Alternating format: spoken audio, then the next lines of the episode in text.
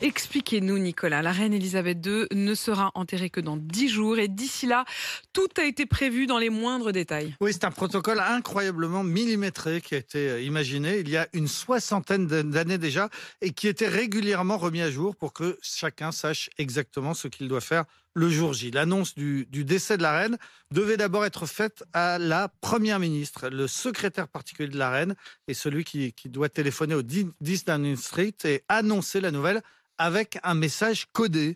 London Bridge is down, le pont de Londres est abaissé ou le pont de Londres s'est effondré.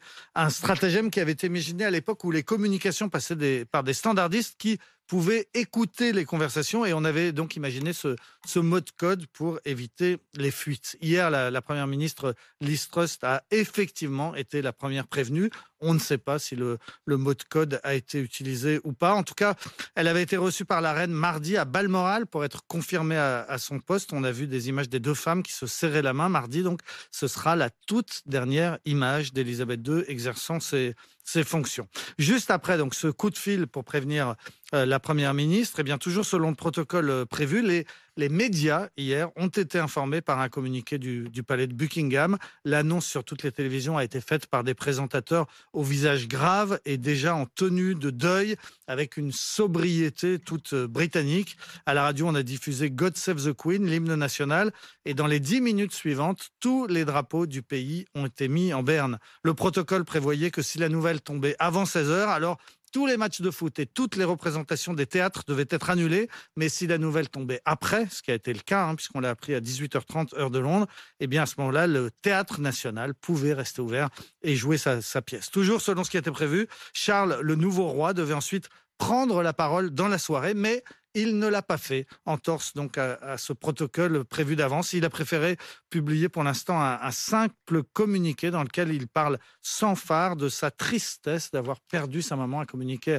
assez touchant. Et c'est finalement seulement ce soir que Charles fera son premier discours, sa première adresse à la nation en direct à la télévision. Comme la reine est morte en Écosse, c'est un autre protocole qui sera appliqué aujourd'hui. Hein. oui, nom de code cette fois Operation Unicorn, opération licorne en français. La licorne, c'est l'animal symbole de, l'Écosse. Comme la reine passait tous les étés plusieurs mois dans son château favori, celui de Balmoral, eh bien, les autorités locales avaient anticiper un éventuel décès chez eux. Le dispositif prévoit que la dépouille de la reine soit transportée vers la capitale, Édimbourg, dans un train roulant à vitesse réduite. Dans les gares, les soldats seront sur les quais au, garde à vous. Au passage à niveau, la foule pourra se rassembler pour jeter des fleurs sur le train.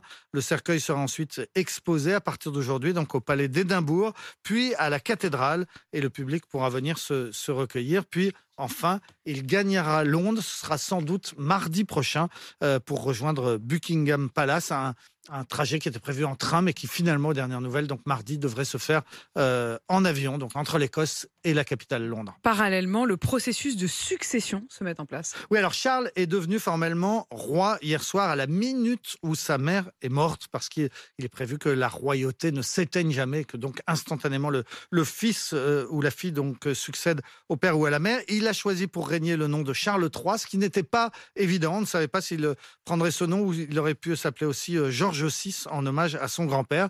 Mais finalement, donc, il a choisi euh, Charles III. Et c'est finalement demain à 11h qu'il sera proclamé roi lors d'un conseil au, au Palais Saint-James, dont le toit aura été recouvert de rouge. Les trompettes sonneront trois fois, puis des soldats iront crier la nouvelle euh, la nouvelle du, nouveau roi dans, les rues de Londres et notamment à Piccadilly Circus. Et le deuil de l'Angleterre va durer dix jours. Oui, alors pendant les trois premiers jours, le cercueil de la reine sera veillé à Buckingham Palace par ses enfants et par ses petits-enfants. Et puis la dépouille sera transférée au palais de Westminster, escortée par un, détachement militaire. Le cercueil restera ensuite quatre jours à Westminster, puis ce sera le jour des funérailles, un jour où l'Angleterre va s'arrêter de vivre, les magasins seront fermés, la bourse aussi, les cloches de Big Ben mais avec un son volontairement étouffé par des coussins. Voilà ce que prévoit donc euh, dans les moindres détails le London Bridge is down.